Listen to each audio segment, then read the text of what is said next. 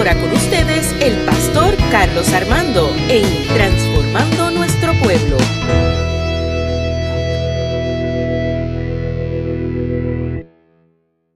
Hoy quiero compartir y quiero que busque en sus Biblias el Evangelio de Lucas capítulo 4.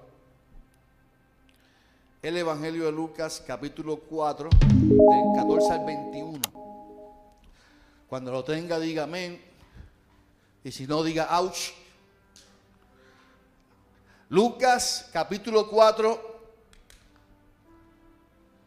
del 14 al 21 es el texto del calendario litúrgico.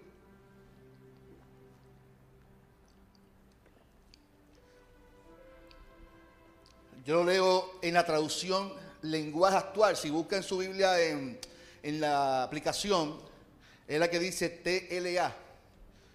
En la, y yo les invito que, que, que bajen la aplicación YouVersion de la Biblia, porque ahí que estamos trabajando el devocional también del cafecito con mi pastor. Y usted puede, usted puede leer el devocional, el plan que, está, que yo comparto en Facebook, lo, comparto y usted puede eh, entrar conmigo al devocional, leerlo y puede también hacer su reflexión y escribirla en la misma aplicación. Es una aplicación maravillosa. Eh, YouVersion, la aplicación de la Biblia, y ahí puede encontrar todas las versiones de la Biblia y podemos compartir eh, semanal el plan de lectura que estamos haciendo. Ahora mismo nuestra hermana Mercedes Orlando está leyendo y reflexionando y uno puede leer también la reflexión de cada hermano. Este es el tiempo que Dios eligió para darnos salvación. Es el tema que quiero compartir con ustedes en esta mañana. Y la palabra de Dios dice así, Jesús regresó a la región de Galilea lleno del poder del Espíritu de Dios. Iba de lugar en lugar enseñando en las sinagogas. Y toda la gente hablaba bien de él. Y así Jesús pronto llegó a ser muy conocido en toda la región. Después volvió a Nazaret y el pueblo donde había crecido. Un sábado como era de costumbre, como era su costumbre de Jesús, fue a la sinagoga. Cuando se levantó a leer, le dieron el libro del profeta Isaías. Jesús lo abrió y leyó. El Espíritu de Dios está sobre mí porque me eligió y me envió para dar buenas noticias a los pobres, para anunciar libertad a los prisioneros, para devolverles la vista a los ciegos, para rescatar a los que son maltratados y para anunciar a todos que este es el tiempo que Dios eligió para darnos salvación. Jesús cerró el libro, lo devolvió al encargado y se sentó. Todos los que estaban en la sinagoga se quedaron mirándolo. Entonces Jesús les dijo, hoy se ha cumplido ante ustedes esto que he leído. Palabra del Señor, se pueden sentar en esta mañana. Y estamos ante un texto que literalmente describe el ministerio de Jesús. Literalmente cuando uno lee el texto es describe su ministerio. La pregunta que siempre va a predominar ante las enseñanzas y los milagros de Jesús es quién es Jesús, porque esa es la pregunta que se hacían. Jesús viene de ser tentado en el desierto y viene otra vez a su casa y viene a la sinagoga. En esta ocasión viene a participar de lo que se daba dentro de la sinagoga. Y la pregunta que se hacía la gente por lo que él hacía era ¿quién es Jesús? Y ante la pregunta surgen respuestas como profeta, que es maestro, y estos títulos solamente definen parte de su ministerio, pero no la totalidad de lo que él era. Nosotros, como puertorriqueños, vivimos tiempos que van muy acelerados y distintos a nuestra realidad que vivimos en nuestra niñez y la juventud. Yo sé que para, para muchos de nosotros, y yo que estoy en una edad tengo 45 años, viví una etapa muy tradicional, viví, ¿se acuerdan de Y2K? El Y2K, ¿no se acuerdan de eso? Yo me acuerdo de Y2K y la gente pensaba que Cristo venía y el, el, mundo se acaba en el 2000 porque la computadora se va a la gente se puede histérica. Yo viví todo eso. Hay una generación que no experimentó eso. Y nosotros vivimos lo moderno y lo posmoderno y vamos a experimentar mientras tengamos vida otros cambios de generaciones que vamos a vivir. Y siempre va a haber interrogantes y preguntas. Pero no por eso, porque vivimos y nos doctrinaron de una manera, no hay que demonizar las experiencias que la gente hoy día tiene y que se hacen preguntas también de quién es Jesús.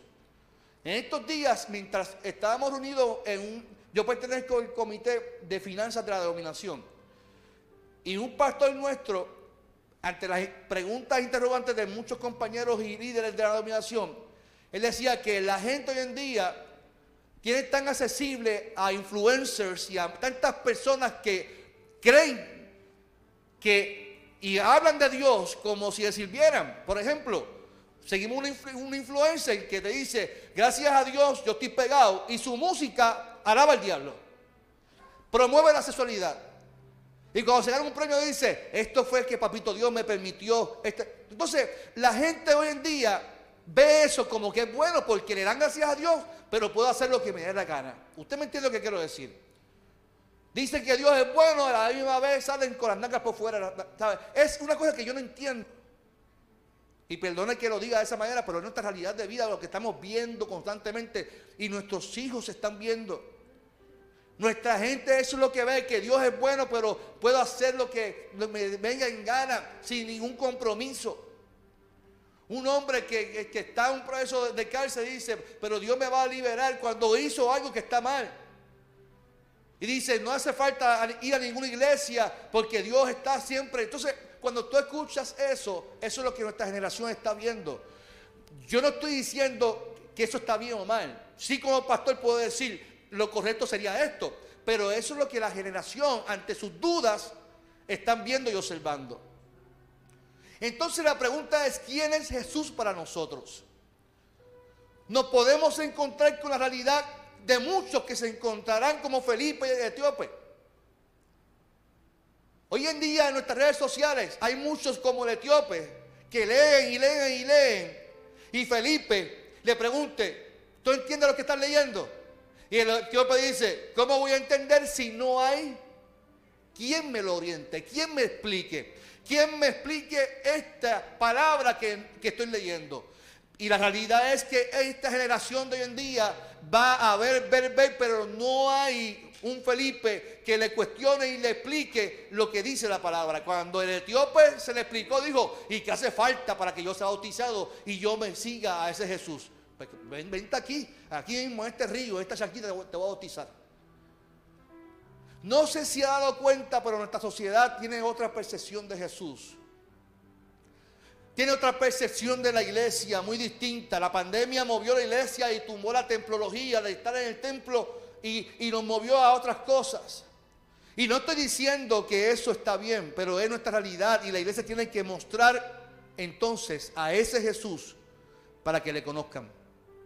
Es la iglesia la llamada en mostrar a ese Jesús que nos invita a congregarnos, que nos invita a estar juntos, que nos invita a, proclamar a un Cristo vivo, no por simplemente por el decirlo, porque yo puedo decir 20 mil cosas, Dios es bueno, Dios es bueno, con nuestro testimonio de vida. Y ante la realidad de Jesús en aquel momento histórico, él tuvo posición en ese momento sobre su identidad. Hubo hasta rechazos como Mesías. Pero en realidad, en medio de esa posición, Jesús comienza a instruir a los discípulos sobre la naturaleza de su ministerio para que ese amor lo demostraran porque ese es el ministerio que Jesús iba a, implementar. Un amor distinto desde los pecadores, pues hay que amar hasta los enemigos, dice Jesús. O sea, hasta los que piensan distinto a ti hay que amarlos. Hasta los que se oponen con tus enseñanzas, a esos hay que amarlos. Mire, hasta el momento de su, de su entrega, que, Judas lo entregó, que Pedro sacó la espada y, allí se atacó un soldado, Jesús le dijo, hey, no, no, no, hasta esa gente que te van a entregar y te van a, esa gente también hay que amarlos. No es así, Pedro. Les digo esto no porque yo esté de acuerdo cómo se vive hoy en día. Les digo porque es cómo está viviendo el mundo y la iglesia tiene el reto de enseñar estos nuevos modelos de vida con el amor del Señor. Iglesia, hay unas cosas que tenemos que ver aquí en el texto y quiero compartirla con ustedes. Lo primero que dice el texto de Jesús es que él afirma, está en la sinagoga y está enseñando y la gente que escuchaba a Jesús tuvo sus dudas y, tuvo sus preguntas. Y si Jesús afirma en ese momento que se cumple esta palabra y es que todavía continúa Él haciendo la obra hoy en día en medio de nuestra vida. ¿Cuánto dicen por eso? Jesús afirma, el Espíritu está sobre mí por cuanto me eligió. En la Reina Valera dice, me ungió para dar buenas noticias a los pobres. Algo que la iglesia no puede pasar por alto es que Jesús sigue dando buenas noticias a los pobres. Es que la noticia no se acaba nunca. La iglesia sigue proclamando buenas noticias de salvación. El problema es pensar que solo se habla de los pobres de dinero. sería, ignorante de nuestra parte pensar que solamente se habla de los pobres de dinero. Y peor aún, pensar que solo se habla de los pobres espirituales. El texto habla de los anahuín, que se refiere a los pobres piadosos, se refiere a los afligidos.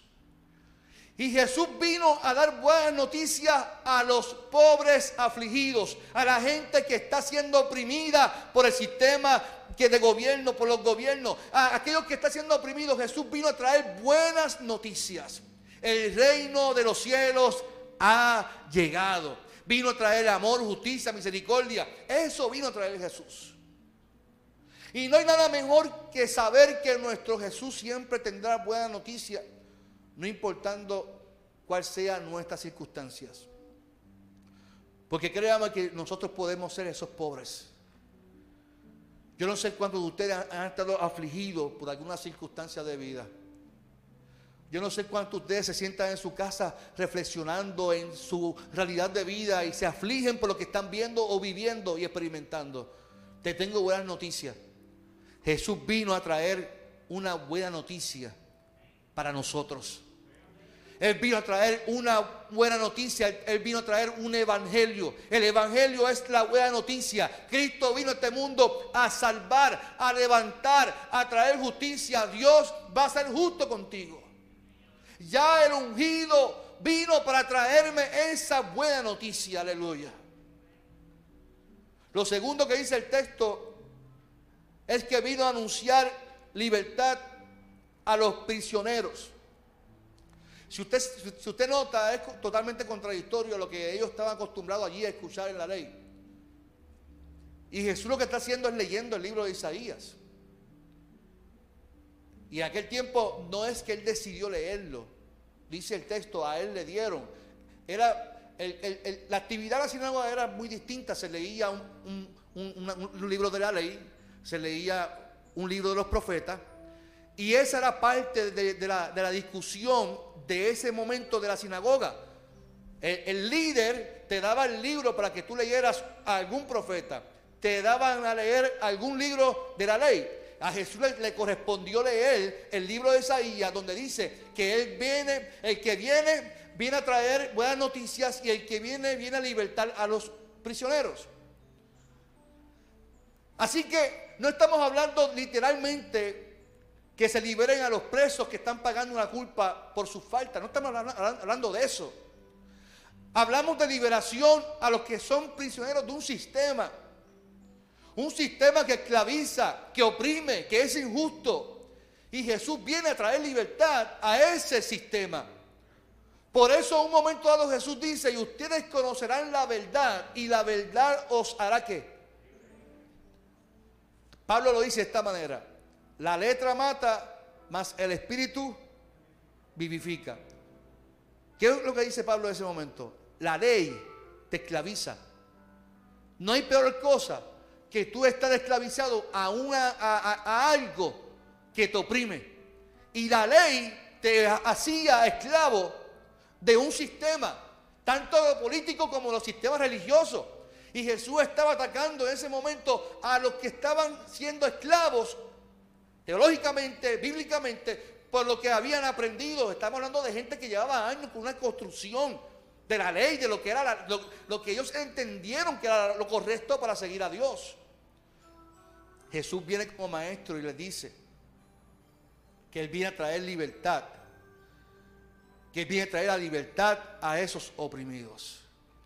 Dice que le viene a devolver la vista a los ciegos, que viene para rescatar a los que son maltratados y para anunciar a todos, este es el tiempo que Dios eligió para darnos salvación. Veo muchas personas viendo pero no ven.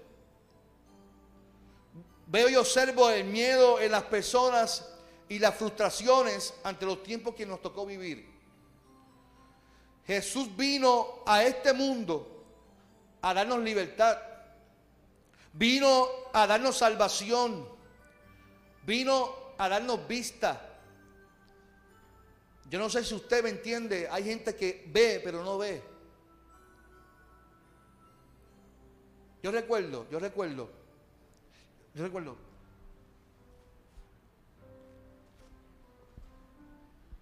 Yo recuerdo, yo recuerdo que yo trabajé, tuve experiencia de salud mental. Mi profesión es trabajo social, o sea que yo estudio la conducta humana. Y yo recuerdo una vez un paciente que la, mi supervisora me dice, Carlos, quiero que vayas a tal cuarto y hables con tal paciente. Le digo, ¿qué tiene? Tiene una depresión severa. depresión severa es una condición. Hay gente que dice, ay, estoy pasando por una depresión. Tú, no sabes lo que es una depresión. Puede estar pasando una crisis emocional que incluye una tristeza, pero la depresión es un trastorno emocional. Y este hombre estaba allí porque su sueldo era de tanto y las deudas eran de cuánto. Y emocionalmente eso laceró su vida eh, emocional de su familia. Estaba delgado. Esa persona no quería comer. Esa persona no quería asearse. Esa persona lo que quería era suicidarse. Tenía ojos, pero su crisis, su trastorno lo llevó a no ver. No veía solución a su problema. No veía respuesta a su realidad. La alternativa, me quiero quitar la vida. Me siento a dialogar con él. En la cama, arropado, un poco maloloroso, porque la, queremos que las personas no. Lo que le causaba placer ya no le causa placer, no quieren vivir. No le encuentran sentido a la vida. Y yo digo, vamos a dialogar. No, yo no quiero hablar con nadie, yo simplemente no quiero vivir. Pero vamos a, mire que usted, usted lleva aquí ya unos días en este cuarto oscuro. Vamos al área donde se fumaba, era un pasillo el exterior, donde la gente allí, se llevaban los pacientes para que, fumaran. Le dije, vamos a esa área allí, vamos a, dialogar para que veas un poquito, por lo menos, el sol. Y eso fue aquí, en Caguas, en lo que se llamaba el San Bautista de Caguas. Mi primera victoria con él fue lograr sacarlo del cuarto, se fue conmigo para el área de fumar. Y allí nos sentamos a dialogar y yo me llevé una libreta y un lápiz. Y mientras dialogaba me dice, yo no encuentro respuesta a nada de esto. Yo no sé cómo salir de esto. Mi, familia, mi esposa, ya, ¿sabe? No encuentro respuesta. Lo que quiero es no vivir. No quiero. Usted sabe que cuando usted quiere escapar a una realidad de vida. Y yo digo, vamos a hacer una cosa, vamos a tener una asignación. Yo quiero que él vea. Yo quiero que él entienda que hay respuesta. No hay problema en esta vida que no tenga solución. No hay situación en esta vida, no importa si sea grande o pequeña, todas tienen respuesta. Y la respuesta es Cristo en nuestra vida que vino a traer libertad y a permitirnos a tener paz a unas circunstancias. Y yo digo, vamos a hacer una cosa, una asignación simple. Yo te voy a dar esta libreta y este lápiz. Tú me vas a enumerar cinco, cinco respuestas a tu realidad de vida. El suicidio no está en la opción. No está en la opción. Vamos a intentar qué respuesta podemos encontrar a esto. Hay tantas compañías que resuelven todo esto. arreglar crédito, de, de préstamos para este, eh, rehabilitar. Vamos a buscar, le di sugerencias, ¿verdad? Y él empezó, ah, mira, sí, pues", y empezó a escribir, a escribir, hasta que me dijo, caramba, si es respuesta. Y día tras día comenzó a transformar su mentalidad porque pudo ver que así había respuesta a su crisis de vida. ¿Qué vino a traer Jesús? Jesús encontró en este mundo gente caminando, viendo pero no veía. Gente en crisis caminando y caminando y caminando y no encontraban salidas y respuestas. Gente abatida, gente afligida, gente viviendo un, un sistema que los oprimía, gente marginada, gente sufriendo una realidad de vida. Y Jesús dice que lee el texto, dice, ahora se ha cumplido esta palabra. Y este es el tiempo que Dios eligió para darnos salvación. ¿Qué te quiero decir en esta mañana? Nuestra realidad de vida es como la de Jesús. ¿Cuánta gente vemos en nuestras calles hoy en día que están viendo pero no ven? Gente que está esclavizada a un sistema. Gente que vive oprimida por un sistema social. Así como vive el gobierno endeudado, así hay mucha gente también en las casas. Así como critican al gobierno que roba, así también hay mucha gente también haciendo lo mismo en las iglesias, fuera de iglesias, en cualquier parte de este mundo. Porque el sistema de gobierno es un reflejo de cómo está nuestra sociedad hoy en día. Y hay gente que, que ve, pero no ve. Porque vivimos sumergidos ciegos a un sistema que no nos permite ver con claridad. Y que nos, que nos oprimen más para que no veamos que hay respuesta y hay salida. Y la gente que no ha tenido una experiencia con la palabra, que no estudiamos la palabra, que no nos sometemos a la palabra, y que simplemente venimos los domingos a la iglesia para escuchar el mensaje, pero no nos metemos al estudio los jueves, venir aquí a la iglesia porque no me despierta el ánimo, porque no me emociono, porque no cantan y simplemente estudiamos. Y ese es el problema. La gente que no estudia está destinada a qué? A, ver pero no ver. La única manera de, de poder abrir nuestros ojos, como Jesús dice, y vas a conocer la verdad, es conociendo, estudiando la palabra. Si yo conozco la palabra, esa verdad me hace libre. Él vino a traer libertad. Él quiere libertarnos. Él quiere abrir nuestros ojos. Él quiere eh, eh, darnos alegría. Él quiere darnos paz. Él, vino a este mundo a traer justicia. Pero tiene que haber un conocimiento de la palabra. Tiene que haber un deseo genuino de querer aprender qué es lo que dice el texto. Mire, cuando yo me reconcilié con Dios, yo no, entendía un pepino angolo de la palabra. ¿Usted sabe lo que es un pepino angolo? Si alguien aquí, mire, yo, tengo una maestría y yo no sé cómo la hice, a mí no me gusta estudiar mucho. En el transcurso y la maestría me obligó a leer, a leer, a leer. Yo, tengo que estar leyendo porque si no leo, no, pues, pues no el pastor que no lea, créeme que no va para ningún lado. Y hay que leer, leer, leer, estudiar historia. Pero yo recuerdo que ese momento, 18 años, ¿a quién le gusta la historia de 18 años? ¿A, ¿A ti te gusta la historia? Pues, pues Fernando, pasa el llamado, por favor, es por ti. ¿Ves que, hay, que casos especiales? A mí la historia yo decía, y mi mamá me decía, mira Carlito, tienes que meterte como si estuvieras ahí con los campesinos y con yo, es que no me gusta la historia, yo quiero jugar baloncesto. Y Dios se le ocurre llamarme a mí para que sea pastor. Y la Biblia es un libro de qué? Me, me rayo parta. Y yo decía, Señor, ¿cómo tú me llamas a mí a predicar esto? Si no entiendo un pepino angola. Yo quiero que tú abras mis ojos y yo pueda entender lo que dice el texto bíblico. Créamelo. Algo, hubo una llama que se encendió en mi corazón, que comencé a leer y pude ver y entender y a, leer y a leer y a leer. Y yo decía, wow, estoy entendiendo lo, que dice el texto y empecé a leer el antes y el después. Y comencé a darme cuenta de cuán grande es la misericordia de Dios para mi vida. Comencé un proceso de transformación y de quitarme unas escamas que tenía en mi vida, en mis ojos. Y aunque yo veía, pero no veía con claridad porque no eh, vivía ah, bajo con la opresión de un sistema. Cuando pude entender la palabra, Dios me liberó de muchas cosas. me liberó de muchas crisis emocionales que tenía como joven. Me liberó de muchos complejos que tenía como joven. Me liberó de muchas cosas en mi crisis con mi familia, con mi madre, con mi padre, con mi hermano. Me liberó de tantas cosas que yo no me paro de agradecerle a Dios porque la palabra transformó mi vida. No fue un culto, no fue una predicación, no fue un cántico. Fue que en mi casa, en, la iglesia, me, sometía a estudiar la palabra. Conocí la verdad y la, la verdad me liberó. Conocí esa verdad y la verdad me liberó, me transformó mi vida. Abrió mis ojos. Quitó las vendas de mis ojos.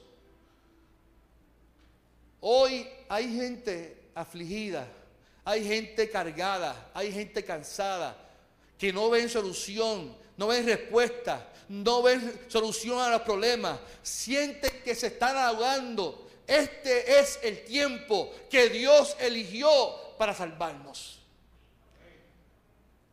Este es el tiempo que Dios eligió para salvarte a ti, para salvarme a mí. Es el tiempo que eligió Dios para salvar a los vecinos, a nuestra comunidad, a la gente que tanto fastidia, a la gente que tanto molesta. También los eligió el tiempo para salvarlos también a ellos. Iglesia, este es el tiempo que Dios eligió.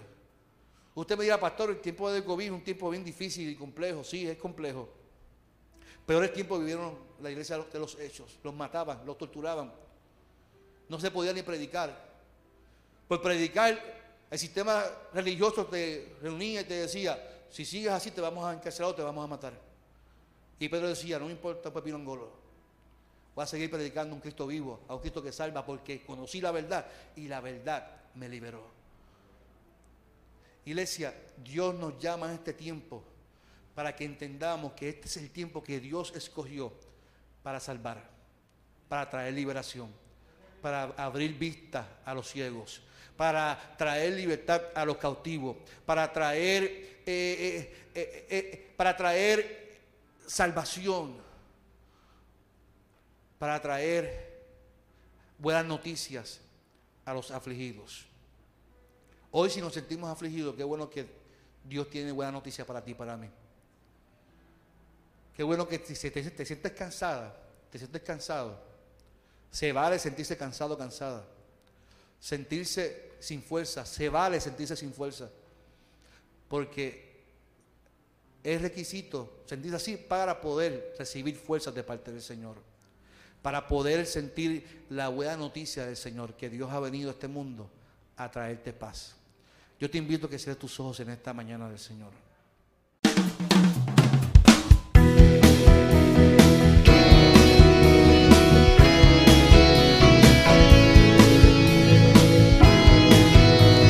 Y ahora con ustedes el pastor Carlos Armando en Transformando Nuestro Pueblo.